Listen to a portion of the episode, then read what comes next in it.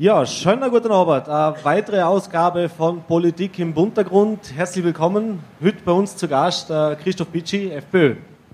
Servus. Bevor wir jetzt loslegen, äh, kurz zwei organisatorische Hinweise. Das eine ist, ihr seht überall bei euch auf der Tisch solche Bierdeckel.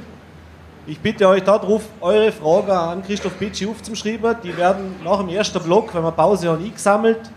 Und dann werden wir sie Christoph Bitschi nach dem zweiten Block schon, was er als da beantworten kann. Schön schreiben. Schön schreiben, ja, genau, dass wir es lesen können.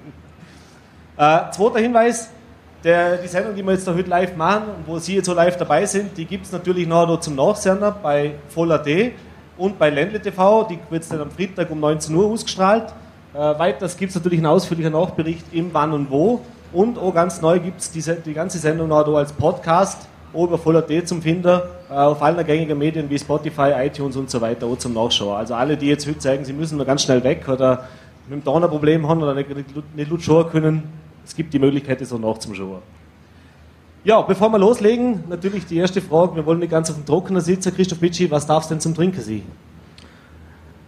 Ich nehme auch Cola. Ganz brav. Wie immer. Der ja, ich darf mir jetzt da auch noch kurz anschließen. Pascal, ich habe hab dir äh, gerne nicht vorgestellt, entschuldige vielmals. Kein Problem, übernehme ich selber. Äh, ich bin der Joachim, ich mache das Ganze vom Wann und Wo, begleite diese Diskussionsrunde. Ich möchte auch herzlich alle Zuseher begrüßen und auch noch einmal hinweisen, dass das da ein spannender Nachbericht am Sonntag im Wann und Wo geben wird. Ähm, ich hätte auch gerne Kohle, vielleicht wenn es dann irgendwo ankommt. Und ja, dann können wir eigentlich glaub, schon anfangen, oder? Also.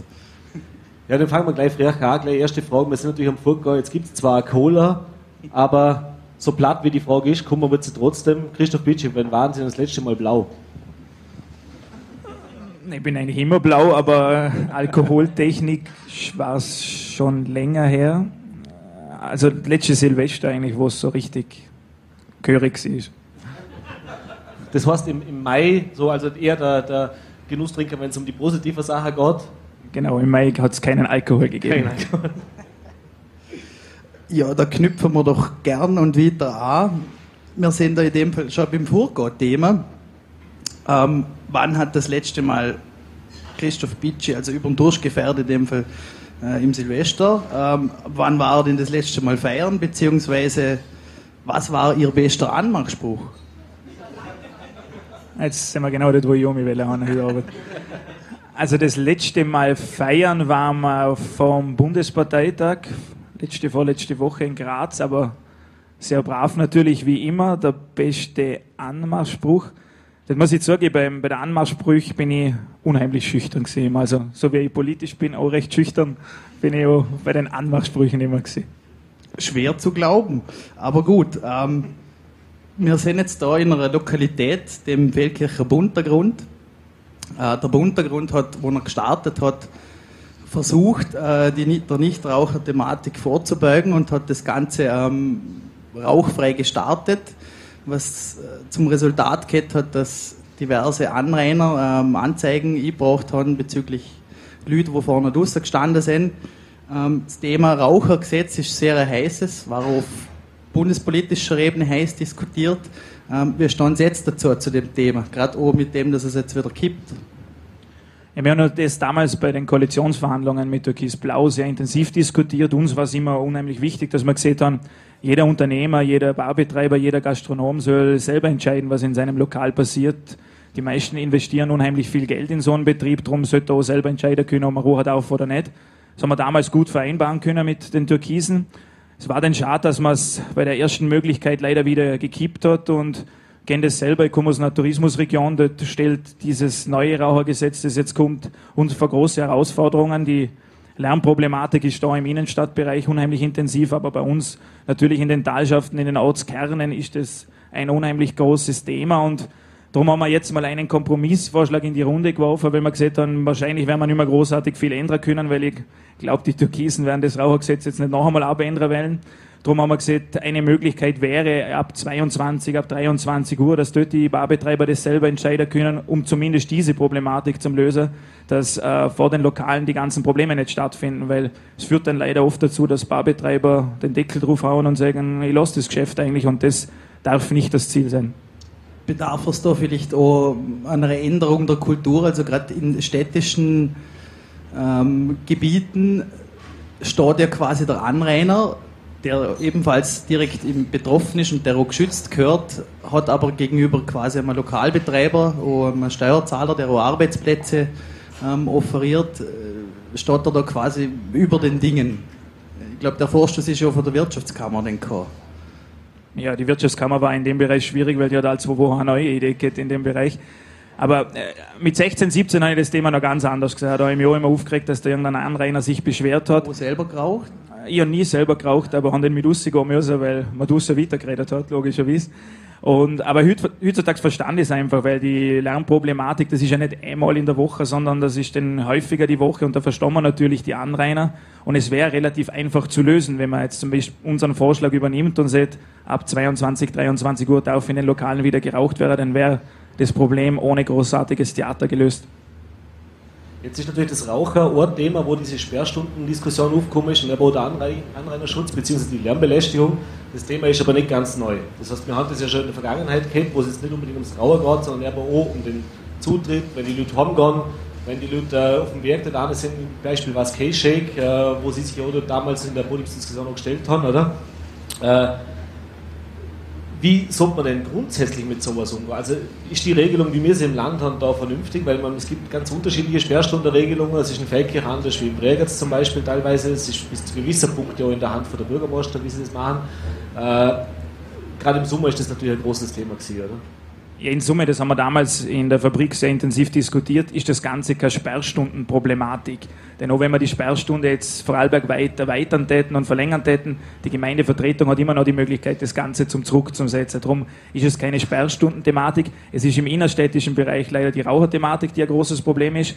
In anderen Bereichen, wenn die Lokale in Betriebsgebieten sind, wo du lärmtechnisch nicht das Problem hast, haben wir andererseits wieder das Sicherheitsproblem. Stichwort Fabrik in Rötis und dort habe ich mich schon sehr stark dafür eingesetzt, das umzusetzen, was wir in Wahrheit schon die letzten Monate immer wieder gefordert haben, nämlich, dass wir in gewissen Bereichen in Vorarlberg natürlich ein Sicherheitsproblem haben.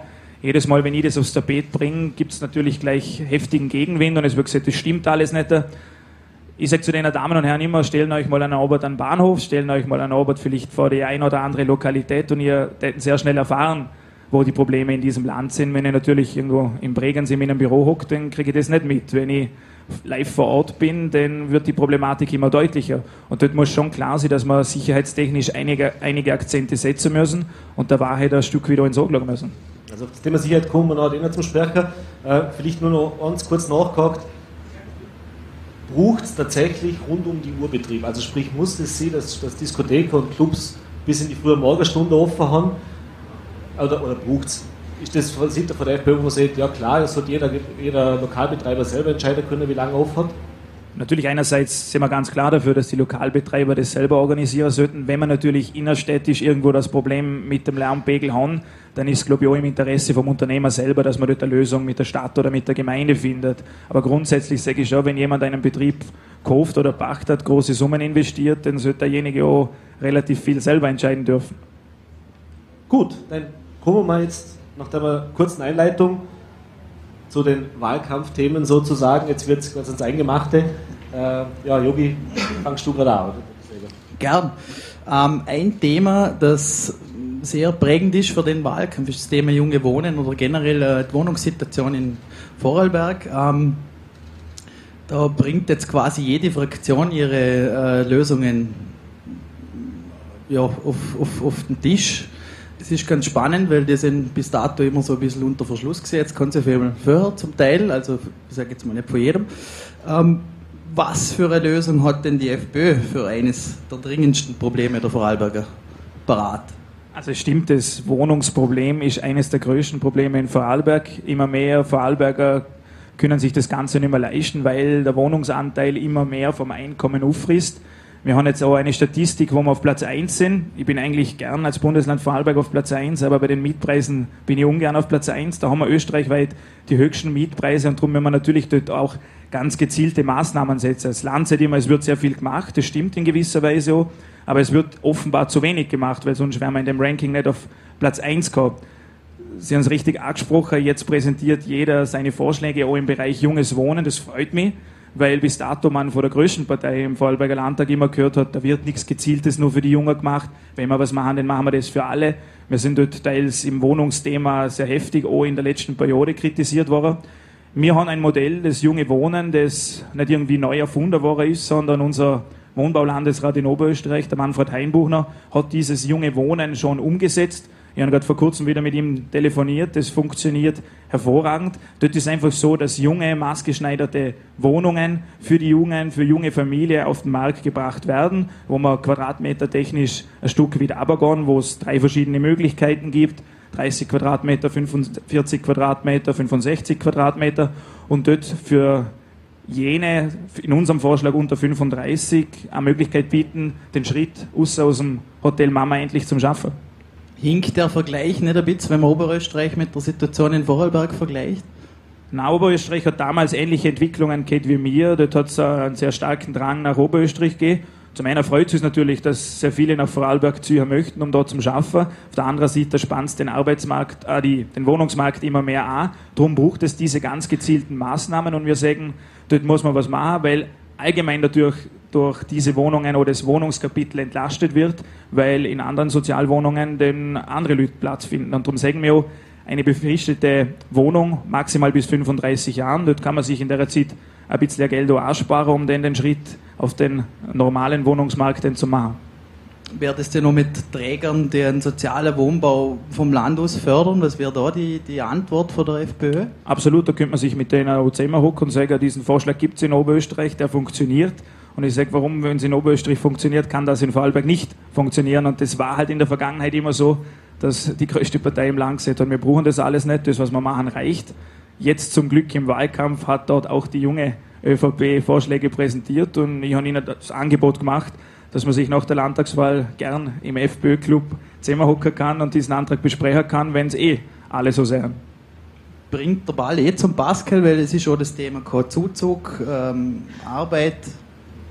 Genau, also zweites großes Thema natürlich, gerade für Vorarlberg ist das Thema Fachkräftemangel, ist junge Arbeit, äh, das heißt, wie bringt man die Jungen in die Arbeit und woher kriegen wir diesen Fachkräftemangel in den Griff? Das ist natürlich ein großes Problem, wenn aber Wohnraum sehr teuer ist. Da überlegt sich natürlich jeder zweimal, vor allem in Berufsgruppen, die ja eigentlich nicht so gut zahlt sind, muss er sich doppelt überlegen, kann ich mir überhaupt eine Wohnung da leisten, also selbst wenn ich da einen Job finde.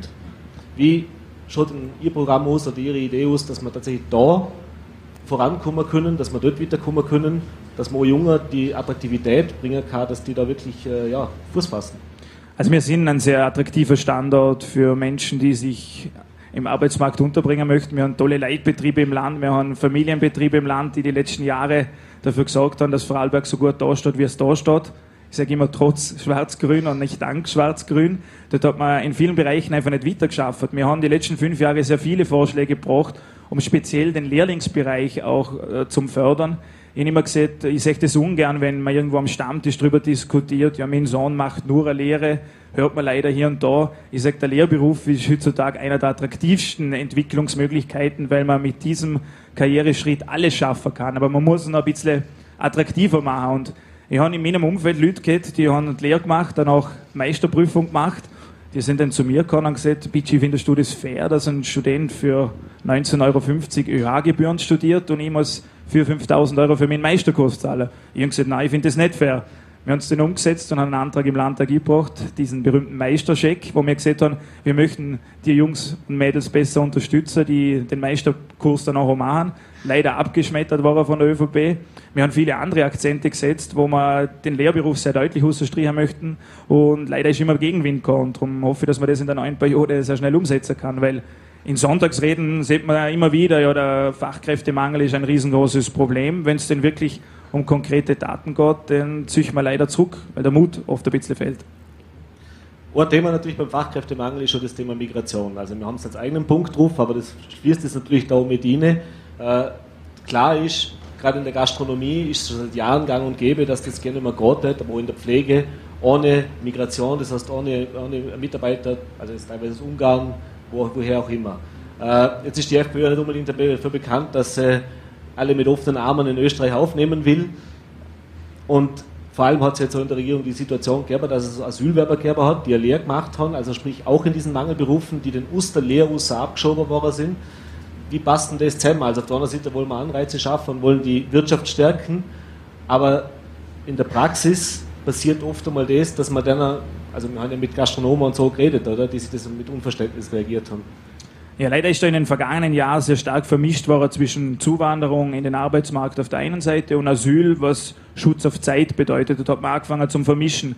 Es hat dann plötzlich diese Regelung gegeben, 2012, dass Asylwerber auch einen Lehrberuf starten können.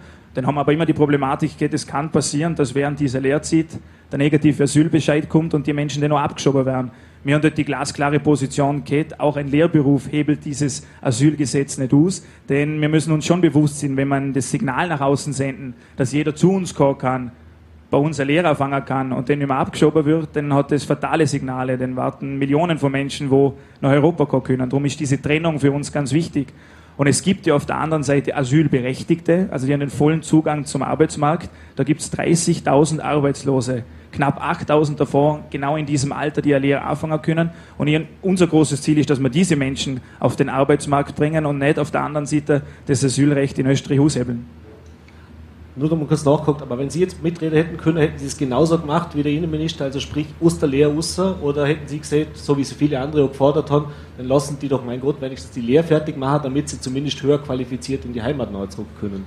Die Bundesregierung hat damals eine Erhebung gemacht, wie viel von diesen Menschen erst den Lehrberuf starten nach dem ersten negativen Bescheid. Und wir haben damals herausgefunden, dass fast drei Viertel die Lehre erst begonnen haben, wo sie den ersten negativen Bescheid gehabt.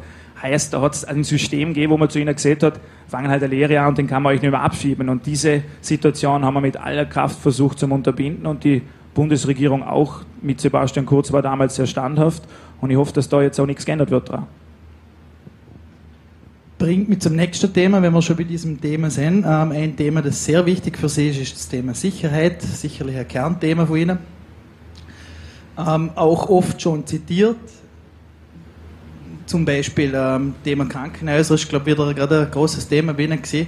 Ähm, wo sehen Sie denn im Land, äh, auch wie vorher angesprochen, Situation im Nachtleben, vielleicht Bahnhöfe, äh, wo sehen Sie da den größten Handlungsbedarf? Es gibt in Vorarlberg gewisse Brennpunkte, wo es Schwierigkeiten gibt. Es sind öffentliche Plätze wie Bahnhöfe, einige öffentliche Gebäude, aber es gibt natürlich auch Vorfälle in Krankenhäusern und ähnlichen Gebäuden, wo wir schon vor über einem Jahr gesehen haben, da muss man endlich konkrete Maßnahmen setzen. Und auch da hätte man das Rad eigentlich nicht neu erfinden müssen. Die ÖBB ist bundesweit auf einen ähnlichen Zug aufgesprungen und hat gesagt, wir haben an den Bahnhöfen große Schwierigkeiten und dort hat man damals Securities mit diesen Bodycams auch eingesetzt und wenn man die Erfahrungsberichte von dort liest, dann kommt man sehr schnell zur Meinung, dass das sehr erfolgreich war, weil rein die Androhung, diese Bodycam einzuschalten, hat viele Konflikte schon gelöst.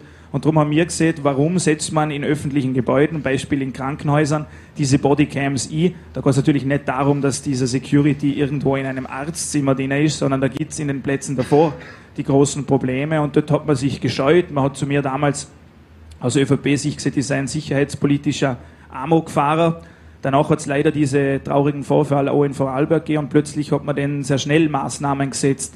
Leider nur kosmetische Maßnahmen, weil man in vielen Bereichen einfach mehr ins Detail gehen muss. Ähm, da schwingt jetzt aber schon, oh, ich sage jetzt einmal, ein gewisses Maß an Panikmache mit. Also, wenn ich das vorher so rausgehört habe, äh, es gibt so Plätze, wo man am Abend nicht mehr rein kann. Beziehungsweise haben Sie das Gefühl, dass es das wirklich gibt? Oder gibt es Plätze, die Sie persönlich meiden am Abend? Mein Ziel ist, dass wir in ganz Vorarlberg sagen können, es gibt keine Frau, die sich nachts nicht alleine auf die Straße traut. Und Sie selber? Ich selber als Brandner ist man nicht unbedingt ängstlich, da traut man sich natürlich an die Plätze, aber es gibt auch Plätze, wo man mit einem unguten Gefühl ist. Ich sage, den einen oder anderen Bahnhof, wo man dann nachts vielleicht doch töter ist, wo man mit einem unguten Gefühl durchläuft und man könnte mit einigen wenigen klaren Punkten dort lösen. Ich habe mit unserem Polizeivertreter gesprochen, wir können über Fußstreifen nachdenken, wir können um den gezielten Ausbau von äh, Videokameras nachdenken, wo man mit wenigen Maßnahmen das Sicherheitsgefühl wieder deutlich stärker könnte und nicht einfach die Augen zu macht und sagt, das Problem gibt es nicht. Ich bin privat und jemand, wo die Augen verschließt, wenn es Probleme gibt, weil ich sage immer, Probleme kann man erst lösen, wenn man sie klar und deutlich anspricht. Ich habe aber speziell von der Landesregierung immer gemerkt, dass sie lieber die Augen verschlossen haben und gesagt haben, da gibt es kein Problem, nicht, dass da doch irgendwelche Schwachstellen auch in der Landesregierung aufdeckt werden können. Das schwingt aber auch in die Richtung, dass man in Richtung verstärktes Sicherheitsaufkommen kostet natürlich viel Geld auch in Sachen Polizei. Polizei ähm, ist sogar in die Richtung Waffenverbotszonen gegangen.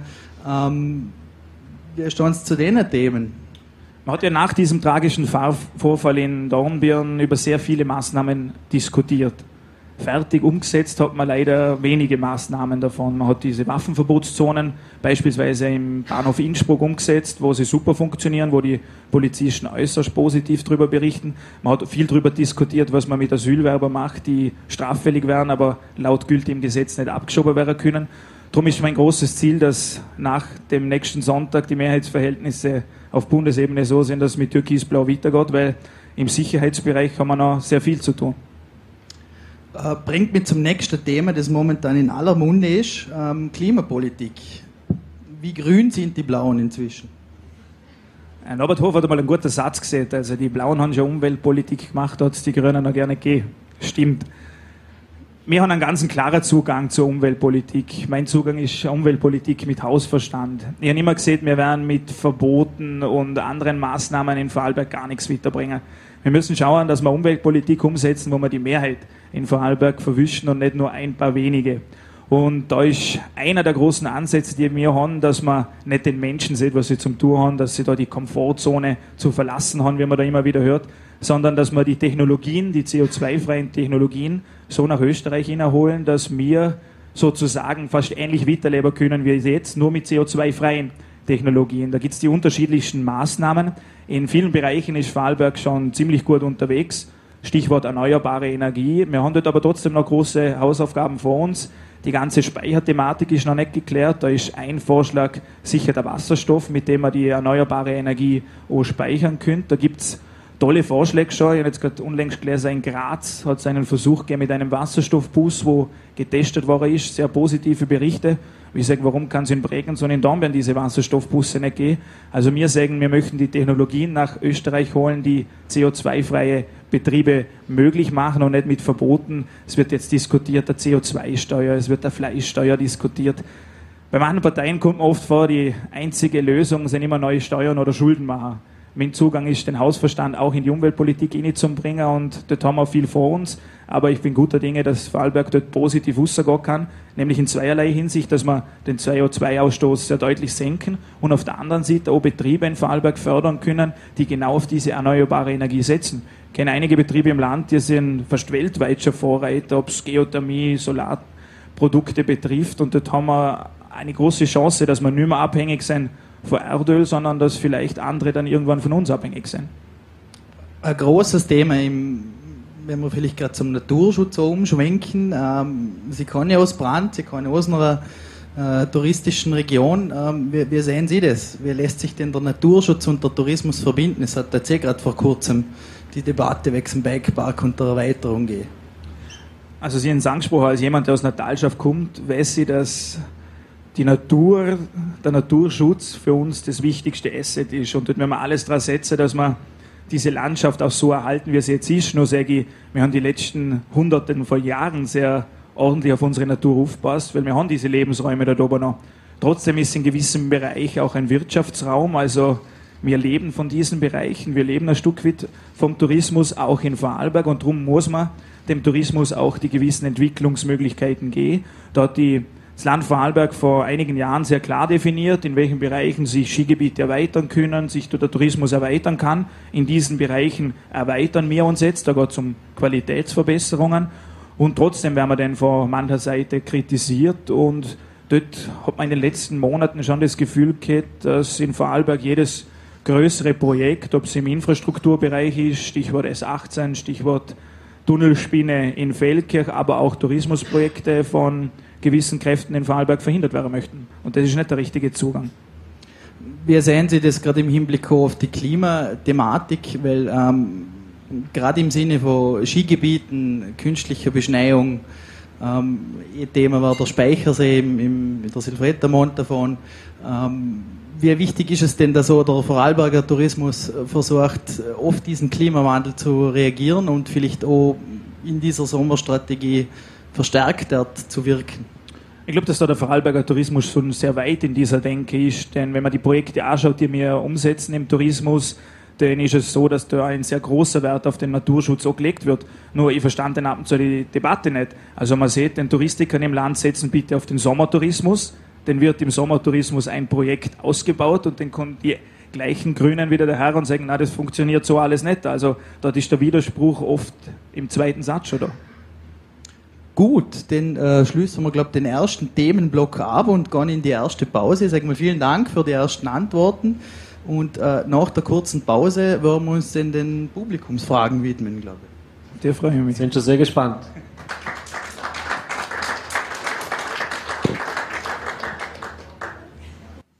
So, alle kurz durchgeschnupft, nochmal was zum Trinken geholt. Dann würde ich sagen, oder auch eine Raucher gesehen, nachdem noch kann man ja. äh, dann kommen wir zu der Frage, es ist eine ganze Haufen Fragen reingekommen. Äh, ich möchte nur, bevor wir anfangen, nicht, dass es heißt, wir haben noch nicht unterschlagen, aber es sind zwei Fragen reingekommen, über die wir tatsächlich vorher schon geredet haben. Äh, das eine war die persönliche Haltung gegenüber Abschiebung trotz Lehre. Ich glaube, das haben wir klar gemacht. Deswegen tun wir die gleich auf Zitter. Und äh, ja, die zweite, die haben wir doppelt drin. das, wird neu, das wird ein neues Geschäftsmodell. Also das, aber für Buch vielleicht mal irgendwann, keine Ahnung. Also ich würde sagen, wir legen los. Yogi, magst du vielleicht gerade anfangen? Vielleicht, jetzt hast du, du der größere Haufen inzwischen. Okay. Ich kann mal kurz reinkommen. Passt, dann fange fang ich an. Äh, die erste Frage ist, äh, ich lese es noch vor, deine Meinung zur streckenabhängigen Maut? Ja, da hat man ja die letzten Wochen mal ein bisschen darüber diskutiert. Da gibt es einen Vorschlag aus Brüssel über diese streckenabhängige Maut. Dann hat ein ÖVP-Landesrat auch für Vorarlberg einmal vorgeschlagen. Wir haben uns das dann durchgerechnet. Das würde bedeuten, dass gewisse Pendler im Jahr über 1000 Euro nur für diese Autobahnmaut zahlen müssen. Und dort kommt für uns natürlich ein klares Nein. Ich habe mit Norbert Hofer mal sehr intensiv über das Thema Autobahn diskutiert und dort hat er mir gesagt, dass es eigentlich Pläne geht, die Vignette sogar deutlich billiger zu machen und das ist eher unsere Zielrichtung. Also wir werden sicher nicht die Pendler in Vorarlberg belasten, wir möchten sie entlaschen. Ich hake ganz kurz nach, weil es gerade letzter Tag wieder diskutiert war, ist äh, das Thema Korridorvignette bzw. Mautbefreiung bei der, bei der Grenzübergang. Äh, das ist ja nicht nur ein Vollberger Thema, das war ja genauso in Salzburg zum Beispiel oder im Tirol, oder? Äh, wie ist Ihr Standpunkt dazu? Ja, das war leider ein kleiner Wahlkampfgag, der von der ÖVP da reingekommen ist, denn man hat den Antrag so eingebracht, dass man in dieser Periode ohne Sondersitzung gar nicht mehr über diesen Antrag diskutiert und es ist fast schon üblich, ja, mit ein paar älteren Politikern in unserer Partei geredet, das hat so einen Rhythmus, dass man vor irgendwelchen Wahlgängen dieses Thema wieder aufspielt. Ich sage, es muss dort endlich eine Lösung gehen. Und die schaut für mich so aus, dass man endlich die Verkehrsprojekte im Land umsetzt, weil dort steht auch die Landesregierung leider auf der Bremse, Stichwort S18. Das wäre die nötige Entlastung, die Vorarlberg braucht und da nicht irgendwelche Pseudodiskussionen vor Wahlen geführt werden. Einfaches Thema oder auch nicht. Welche Stadt ist die schönste in Vorarlberg? Heute sicher Feldkirchen. Warum habe ich was denkt, dass ein Politiker so antwortet? äh, nächste Frage. Wurden Sie in Ihrem Leben schon einmal ausgegrenzt und wissen Sie daher, wie es sich anfühlt? Ja, du hast natürlich, ich kann mich erinnern, wo ich Musik gehabt schon in Thüringer gekommen bin, als Brandner hat man dort das ein oder andere Vorurteil gehabt, aber das haben wir sehr schnell aus dem Weg räumen können. Nächste Frage. Ähm, würden Sie mit Ihrer Familie aus Ihrer Heimat fliehen, wenn dort Krieg herrschen würde? Die Frage ist richtig formuliert. Ich würde mit meiner Familie wahrscheinlich aus der Heimat fliehen, weil es keine andere Möglichkeit mehr gibt. Leider ist es so, dass die Zuwanderer oder die Flüchtlinge, die zu uns kommen, ein sehr hoher Prozentsatz Männer ist. Und dort habe ich mir dann äh, schon oft die Frage gestellt, warum man dort die Familie zurücklässt. Oh, kritisch ein bisschen in die Richtung geht die nächste Frage. Äh, fangt zwar ganz harmlos an. Sind Sie katholisch? Erste Frage. Und äh, ist Liebe deiner Nächsten Ihres Verständnisses nach nur innerhalb der Landesgrenzen gültig? Ich meine, das Thema im Nationalratswahlkampf 2013 sehr intensiv diskutiert, weil wir es uns gewagt haben, das als Plakatspruch bundesweit zu machen. Und dort ist als Politiker eines schon klar, ich bin Vorarlberger Landespolitiker und dort ist meine Aufgabe in erster Linie für die Vorarlbergerinnen und Vorarlberger zum Schauen. Und das würde ich auch in Zukunft sehr intensiv machen. wann ist rechts rechts und wo sehen Sie Grenzen? Ich glaube allgemein diese ganze Rechts-Links-Thematik ist total überholt. Es war ja so, dass man es ein paar Jahre lang fast geschafft hat, die Rechts-Links-Thematik wegzubringen, weil in Wahrheit Gott für mich darum, eine Politik mit Hausverstand zu machen und dort hat rechts und links wenig damit zum Tor. Mir kommt es dann oft vor, dass die Politiker selber oder die ein oder anderen Medien das rechts-links ein bisschen brauchen, dass sie einen Politiker einschätzen können. Ich sage, Politik mit Hausverstand hat nichts mit rechts oder links zum Tor. Nächste Frage, das sind eigentlich auch zwei Fragen, aber die fassen wir jetzt noch nicht zusammen. Äh, haben Sie schon einmal mit einem Geflüchteten unterhalten und seine, Ihre Geschichte gehört? Und eben in dem Zusammenhang, welche positiven Erfahrungen haben Sie mit Ausländern auch privat? Also ja, ich habe mich mit Flüchtlingen natürlich auch schon unterhalten, jobmäßig. In Sachen Ausländer habe ich sehr intensiven Kontakt. Ich komme aus der Baubranche. Das hat man mit vielen Ausländern auf der Baustelle natürlich zum Tour zum Großteil mit jenen, die zu uns kommen und bei uns schaffen, sich bei uns integrieren und anpassen. Und das sind die vielen Positivbeispiele, die es in Vorarlberg gibt. Und ich sage, ich bin für eine qualifizierte Zuwanderung, aber nicht für eine Zuwanderung ins Sozialsystem. Und ich kann aus den Gesprächen mit diesen Ausländern sagen, wenn wir so ein bisschen über Politik geredet haben, weil der ein oder andere den ja auch gesagt hat, ja, du bist ja der Politiker und dann haben wir sehr viel über die Thematik geredet die sind in den Haltungen uns sehr, sehr nahe. Also die haben selber keine große Freude damit, dass der Leute zu uns kann und sich bei uns im Sozialsystem festhocken, sondern die sagen, wenn jemand zu uns kommt, dann soll er schaffen wie wir auch. Und dort ich sehr oft fast noch klarere Botschaften als wir bei uns. Einfaches Thema, wie verbringen Sie Ihren Urlaub, beziehungsweise waren Sie schon mal weiter weg? Ja, an letzten Urlaub kann ich mich nur noch ganz schwach erinnern, weil er natürlich auch schon länger her ist. Wir sind jetzt ja schon sehr lange in diesem Modus drinnen. Den weitesten Urlaub, den ich mal gehabt habe, wir waren mit der Musikhauptschule auf einer Musikreise in den USA. Da sind wir durch Michigan getourt und das war wahrscheinlich die weiteste Reise. Sonst bin ich eher der Typ, der mal ein, zwei Tage ins Zillertal geht oder sonst irgendwann. Ich sage, wir haben in Österreich so tolle Regionen, wo man Urlaub machen kann. Da habe ich nicht das allergrößte Interesse, dort irgendwo wieder weg zum Flügen. Wie oft haben Sie schon die Antrittsrede als Landesparteiobmann bereut, dass Sie sich da so klar gegen eine Koalition mit dem Markus Wallner ausgesprochen haben? Das ist eine ganz, ganz ehrliche Antwort. Ich habe es noch keine Sekunde bereut, weil eine meiner Grundhaltungen ist immer, dass man sehr klar in der Botschaft ist. Freundlich im Ton, aber klar in der Botschaft. Und ich glaube, die Leute haben ein Stück weit Nase voll von Politikern, die sich wie, Wind, wie, ein, äh, wie eine Fahne im Wind den ganzen Tag umeinander drehen wenn die Leute mich wählen, dann wissen sie, dass es eine klare Botschaft gibt. Es gibt ab und zu Gegenwind, aber ich habe es jetzt oft schon gesehen, mein politisches Motto ist Gegenwind kühlt den Motor und mein Motor ist gekühlt. Ähm, was tut die FPÖ speziell für junge Familien, zum Beispiel in Sachen Kinderbetreuung?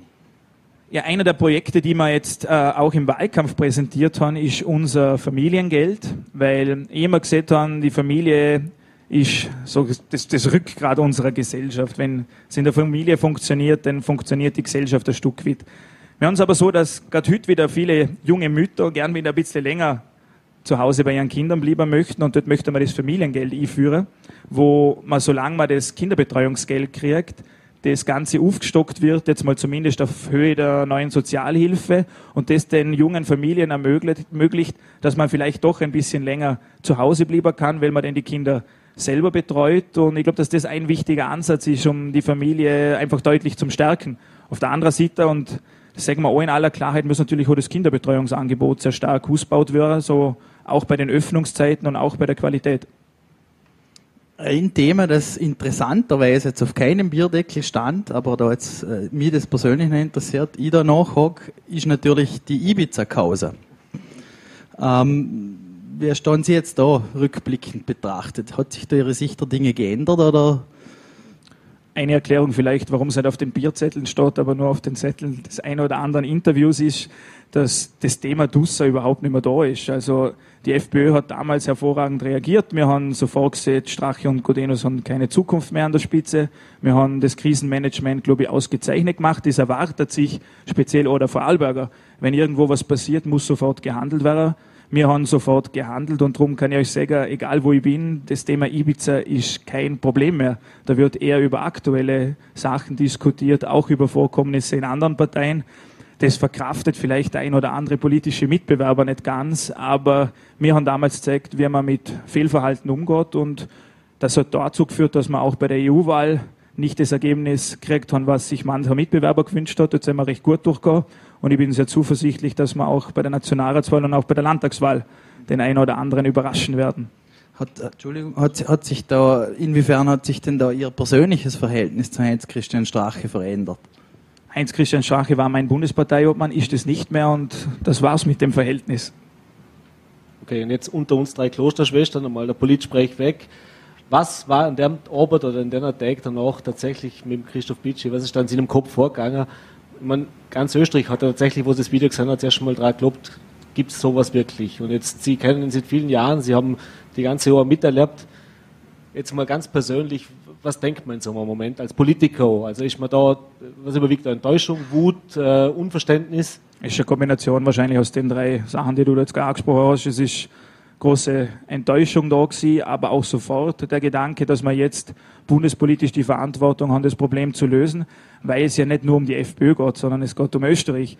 Es ist darum gegangen, eine sehr erfolgreiche Koalition weiter zum Betrieb und das war damals auch der Plan, mit Handschlag vereinbart mit Sebastian Kurz, am Samstag nach Rücktritt Straches die Koalition weiterzuführen. Dass sich denn die ÖVP aus welchen Gründen auch immer, man hört, dass der ein oder andere Landeshauptmann da dagegen interveniert hat, diese Koalition unter dem Vizekanzler Hofer nicht vorgesetzt hat, war eine große Enttäuschung auch für mich. Ich glaube auch für viele Vorarlbergerinnen und Vorarlberger, denn die häufigste Frage, die man im Nationalratswahlkampf hört, ist, warum haben sie nicht einfach weitergemacht, warum wir mir überhaupt noch einmal wählen? In den Umfragen sieht man nach wie vor die beliebteste Koalition österreichweit und darum ist unser klares Ziel, es im Herbst fortzusetzen. Wie stehen Sie denn jetzt zu einem oft kolportierten Opfer von Herrn Kickl als Innenminister? Ich halte allgemein ganz wenig davor, dass man, bevor die Wählerinnen und Wähler entschieden haben, über irgendwelche Personalfragen diskutiert. Wir haben ja in die Vorarlberger ähnliche Situation gehabt. Dort hat ein Landeshauptmann in SPÖ-Manier jetzt die FPÖ als Koalitionspartner ausgeschlossen, bevor die Wählerinnen und Wähler am 13. Oktober wählen dürfen haben. Wenn man so will, habe ich mal gesehen, der Herr Landeshauptmann hat entschieden, ich sage am 13. Oktober die Vorarlbergerinnen und Vorarlberger entscheiden, und wichtig ist, dass man dort nicht irgendwelche persönlichen Befindlichkeiten vorne steht. Ich sage, der Wählerwille zählt und ich glaube, die Vorarlbergerinnen und Vorarlberger erwarten sich auch, dass wir Politiker da einen ordentlichen Job machen. Vielleicht noch einmal eine Frage, die mich zurück nach Ibiza bringt. Ähm, da waren auch, äh, da war oft die Rede, es waren irgendwelche Mittelchen im Spiel. Ich habe gerade vor kurzem ein, ein Interview gehört von einem jungen äh, FPÖ-Wähler, äh, ich glaube, es war jetzt im ORF, ähm, wo den angesprochen hat, er hat diesen Heinz-Christian Strache so noch nicht gesehen, ähm, er hat ihn anders kennengelernt. Bringt mich zur Frage, wie, wie gehen Sie damit um, generell, und auch vielleicht auch mit der Legalisierungspolitik? Also ich bin zu wenig Experte, dass ich jetzt anhand von dem Video sagen kann, welche Substanz er zu sich genommen hat oder nicht. Bei der Legalisierung von Cannabis haben wir eine relativ klare Linie. Wir sind für die Entkriminalisierung ein unheimlich kompliziertes Wort bei einem eigentlich unheimlich einfachen Thema. Aber wir möchten nicht, dass da irgendwelche Vorstrafen gibt, nur weil jemand mal einen Joint gerucht hat. In Summe sind wir aber gegen eine Legalisierung, weil wir sagen, wir haben mit den jetzt legalen Drogen schon sehr große Herausforderungen vor uns. Da dürfen wir uns nicht eine zusätzliche Baustelle aufmachen da wir jetzt durch sind und ein Thema jetzt noch nicht aufgekommen ist und im letzten Teil, bevor wir jetzt nochmal in die Pause gehen, noch die persönliche Sache kommen, aber denke ich, ein Thema wäre vielleicht noch ganz gut, wenn wir es kurz ansprechen, ist das Thema Bildung. Über das haben wir jetzt noch gerne geredet gehabt. Äh, es gab ja in Vorarlberg diese Modellregion mit der Ganztagsschule, mit der gemeinsamen Schule der 10- bis 14-Jährigen noch. Jetzt gäbe es soll, aber genau, ja, ist ja dann vom Bund auch äh, äh, abgeschmettert worden oder verhindert worden, auf gut Deutsch gesagt. Äh, es ist jetzt so, die Bundesregierung hat ja auch wieder entschieden, jetzt das dass man wieder zur Noten, Benotung zurückkommt, also auch ein Schritt wieder in eine andere Richtung, wie es zum Beispiel in Vorarlberg teilweise gang und gäbe war. Wie soll denn die perfekte Bildungspolitik für Vorarlberg, jetzt, wir reden jetzt wie gesagt vom, vom Ländle als Landespolitiker, äh, ausschauen? Ja, man hat jetzt sehr lange über dieses Thema gemeinsame Schule diskutiert. Ich habe mal gesagt, es war wahrscheinlich fast ein 30-jähriger Krieg um irgendeine Überschrift auf irgendeinem Zettel. Unser Zugang ist dort ein anderer. Wir sagen, wir müssen vor der Schule die Hausaufgaben schon regeln. Wir haben die Situation gehabt, dass viele in die Volksschule gekommen sind, die nicht richtig Deutsch können haben. Das hat zur Folge gehabt, dass die letzten Bildungstests ausgebracht haben, dass fast die Hälfte aller Pflichtschulabsolventen nicht ausreichend lesen können und nicht ausreichend schreiben können.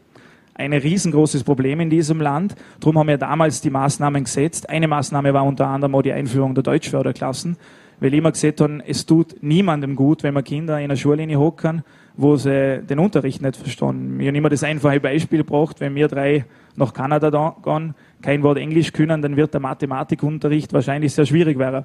Darum haben wir mit diesen Deutschförderklassen den ersten Schritt gemacht. Es hat heftigen Gegenwind gegeben. Am Anfang war auch die ÖVP im Land sehr kritisch dem gegenüber. Jetzt hat man gehört, dass sie ziemlich zufrieden sind mit diesen Deutschförderklassen. Mein Ziel ist es, dass wir diese Deutschförderklassen zukünftig gar nicht mehr brauchen, wenn wir im vorpädagogischen Bereich schon ansetzen. Da gibt es Vorschläge, dass wir ähnlich dem Mutter-Kind-Pass sehr früh schon schauen, entwickeln sich die Kinder zu Hause richtig, ist der Deutsch die deutsche Sprache zu Hause auch richtig umgesetzt. Dort gibt es die verschiedenen Maßnahmen, die wir die nächsten Jahre umsetzen müssen. Denn das sind die wichtigen Basics, die man in der Schule lernen muss. Leser, Rechner, Schreiber, da geht es weniger darum, wie die Tafel ist, wo da oben steht. Aber dort eigentlich beim, bei der ganzen Thematik gemeinsamen Schule war meine Position immer klarer. Gleichmacherei bringt uns in der Bildungspolitik nicht weiter. Wir haben gute Mittelschulen, wir haben gute Gymnasien in diesem Land und das gehört in den nächsten Jahren auch sehr deutlich gefördert.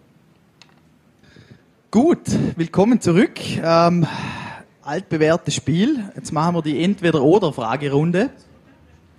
Und da bitte aber auch äh, zu erklären, warum du oder warum Sie Ihre Auswahl denn getroffen haben. Äh, erste Frage: Zeltfest oder Club? Klar, Zeltfest. Das ist wahrscheinlich, weil ich sehr viel schon auf Zeltfesten unterwegs war. Nächste Frage, in dem Fall eigentlich auch klar: Lederhose oder Sakko? Lederhose weil die Freundin gesagt hat, ich schaue in der Lederhose besser aus wie im Sakko. Nächste Frage, Gabalier oder ACDC? Boah, das ist richtig schwierig, weil ja eigentlich Gabalier fast die Verbindung ist. Also beim Familienfest, wo der Herbert Kickel da war, habe ich mit dem Schlagzeug bei ACDC Highway to Hell mitspielen dürfen. Es war auch mega cool. Im Auto ist aber ein leichter Überhang, glaube ich, für Andreas Gabalier. Nächste Frage: Blond oder brünett? Brünett, glaube ich. Daumen geht nach oben, falls es, kann man nichts sehen. Das Licht ist nicht gut, also ich sehe es nicht gut. Sollten es aber langsam wissen, oder? gut. Landtagswahlkampf ist anstrengend. Okay. Äh, nächste Frage: Türkiser Backer oder schwarz-blauer Lastwagen? Also bei uns in der Firma nimmt immer der blaue Lastwagen den türkisen Backer Huckeback und das ist, glaube ich, die richtige Variante. Markus Wallner oder Sebastian Kurz? Markus Wallner. Trotz? Mit Begründung, weil der Sebastian Kurz wahrscheinlich nicht der zukünftige Landeshauptmann von Vorarlberg sein wird. Nächste Frage, äh, es wird kulinarisch, Döner oder Leberkäse? Auch aufgrund der Baustelle Leberkäse. Das nächste Mal vor, auch schon beantwortet. Strache oder Hofer? Norbert Hofer. Nächste Frage, türkische Sauna oder Saunaclub? Wir haben gerade vorher geredet, wir waren extrem verwundert, dass die Frage noch nicht gekommen ist, aber. Die musste noch kommen. Überraschend ist, dass die türkische Sauna sie wird. Hängt verstrahlt. Table Dance oder Tanz auf dem Tisch? In meiner Jugend eher Tanz auf dem Tisch. Letzte schon, Grundbuch oder Liederbuch? Bin lieber im Grundbuch als im Liederbuch. Wunderbar. Ich glaube, hat er ganz gut gemacht. Darf man mal applaudieren. So, und jetzt sehen wir das Bildungsland Vorarlberg. Jetzt schauen wir mal, ob Pisa da nicht wirklich zuschlagt. Ich glaube, ich bin einer der 50 Prozent. Äh, die Fragenauswahl hat sich ja natürlich auch ein bisschen ergeben. Also wir haben schon geschaut, dass wir in, in der Region blieben, gerade auch in ihrer. Äh, Stichwort Lüner See. Welches Stauvolumen hat der Lüner See? Es sind vier Antwortmöglichkeiten ähm, A, B, C oder D. Also A wäre 2,7 Millionen Kubikmeter, B wäre 55,2 Millionen Kubikmeter, C wäre 78,3 Millionen Kubikmeter und D wäre 134,5 Millionen Kubikmeter. Also ich weiß, dass er speichertechnisch der größte See ist in Vorarlberg. Was war das C? C war 78,3 Millionen Kubikmeter. Da nehme ich den Telefonjoker. Gibt's nicht. Also vielleicht nochmal 2,7, 55,2, 78,3 oder 134,5. Ich gehe ans Limit, ich nehme das Größte, weil er, er liegt ja fast im Brand. Eigentlich in Van der Ansalber. Äh, stimmt leider nicht, es wären 78,3 Millionen. So lang bei C. Die nächste Frage: Wo befindet sich der geografische Mittelpunkt Vorarlbergs? Im großen Walsertal ist der, also mit sagen. Äh, A. Breithorn, B. Sterisalpe, C. Kellerspitze, D. Misthaufen. Sterisalpe, glaube ich. Sollen wir einen zweiten Versuch wagen? Also ich mache nochmal Breithorn, Sterisalpe, Kellerspitze oder der Misthaufen. Der Misthaufen wird es nicht sein, oder? Die Spitze. Kellerspitze? Ja. Oh. Ja, okay, jetzt Ja. passt. Yes. Lass mal gelten.